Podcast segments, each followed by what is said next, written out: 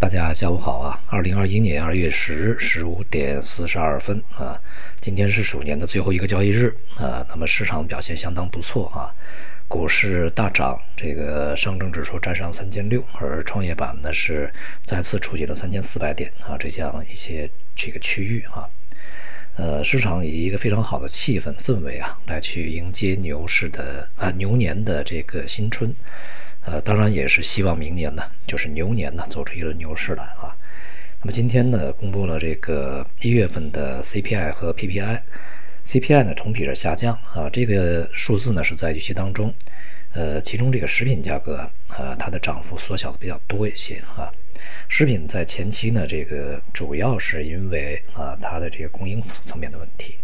那么同时呢，在去年 CPI 的基数比较高啊，这个同期的基数比较高啊，所以呢也是导致 CPI 下降。但是这里面呢，这个有一个呃比较显著要关注的问题是，非食品价格呀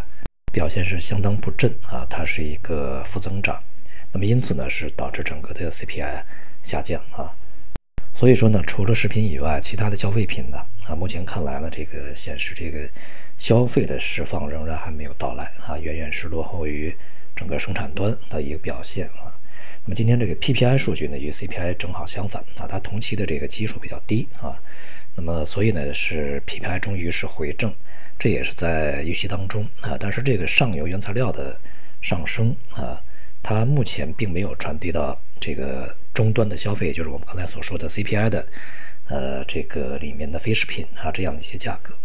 因为企业呃，在这个过程中呢，它是应付需求不足啊，并没有进行相应的涨价，而是牺牲自己的利润啊，来去这个保证一个销量。目前是这么一个状态啊，所以呢，这个上游的这些价格的这个传递啊，究竟什么时候能够到达下游啊？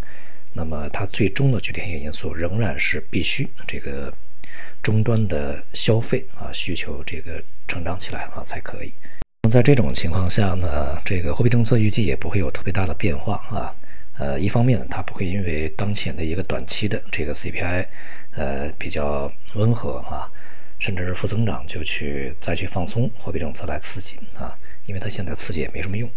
另外一方面呢，当然也不会啊骤然收紧，因为现在整个这个通胀压力并不高啊。那么通胀压力其实还是主要来自于资产端啊，也就是资产端的通胀现在是比较厉害的。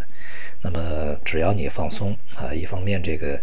呃消费物价起不来，而另外一方面资产价格又会飞上去啊，所以说货币政策呢仍然是个边际收敛的啊这样的一个状态。而从未来呢整个股市的角度而言呢，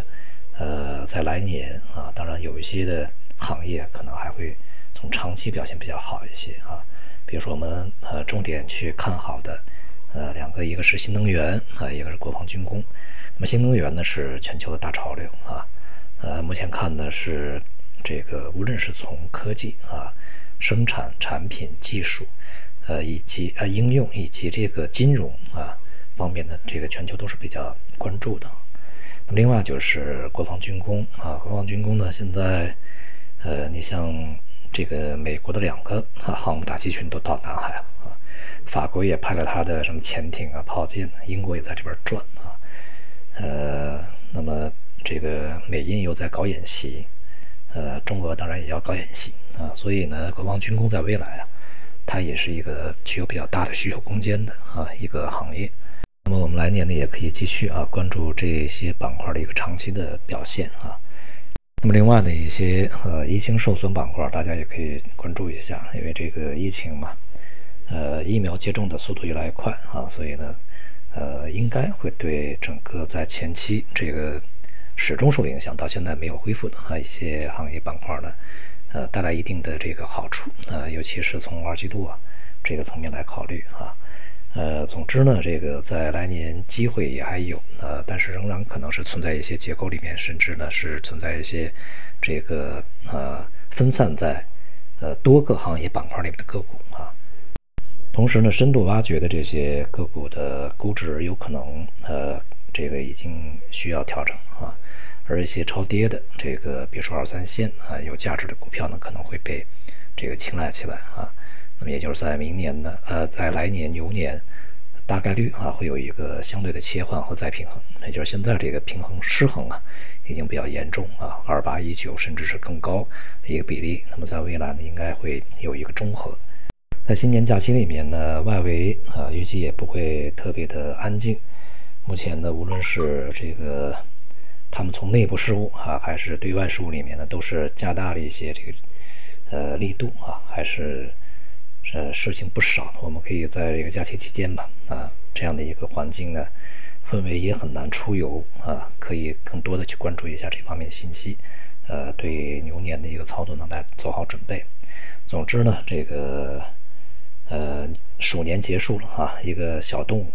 那么这个接下来是一个大块头的牛啊，希望的明年是一个啊，这个非常好的一个市场表现。